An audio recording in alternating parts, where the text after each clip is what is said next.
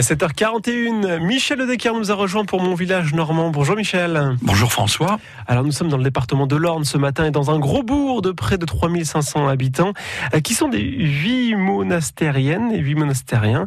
Et ces gens-là vivent au bord d'une rivière qui s'appelle joliment la Vie, Michel. Oui, et ces gens-là vivent donc à Vimoutier, une petite ville dans laquelle il ne subsiste que peu de constructions anciennes car elle a été quasiment détruite par le bombardement américain du 14 juin 1944.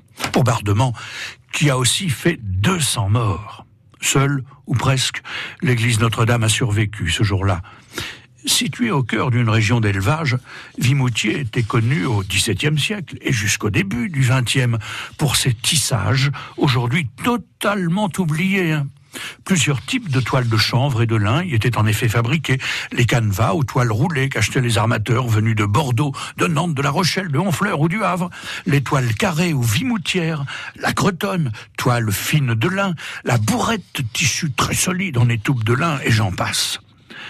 C'est dans le village voisin de Croûte qu'est né en 1761, qu'est née Marie Harel, la fermière, qui est à l'origine du camembert et dont on se souvient à Vimoutier puisqu'il existe un musée du camembert qui explique, film à l'appui, la fabrication de cet excellent fromage et qui propose une dégustation sans oublier la présentation de la formidable collection d'étiquettes. Il y en a près de dix mille.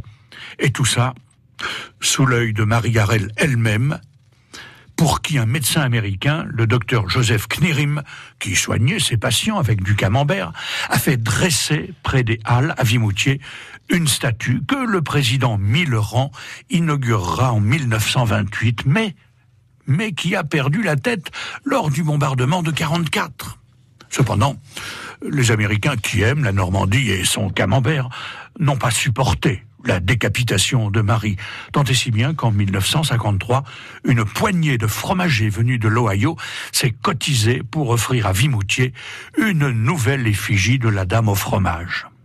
On vous racontera aussi, quand vous visiterez Vimoutier, que Margaret Mitchell, le merveilleux auteur du livre Autant en emporte le vent, hein, n'est pas étrangère à, l'érection de la statue visible aujourd'hui. Voilà, on en sait un peu plus sur cette statue. Merci Michel. On vous retrouve bien sûr sur francebleu.fr. Allez, regardez, dans le code cadeau cette semaine, il y a par exemple vos places pour le prochain match du Stade Malherbe à domicile face au Paris Saint-Germain, samedi 2 mars à 17h à Dornano. On est partenaire du Stade Malherbe et on vous offre vos invitations sur France Bleu. Il y a aussi des passes famille pour aller euh, redécouvrir ou découvrir le zoo de Jure que dans le Calvados.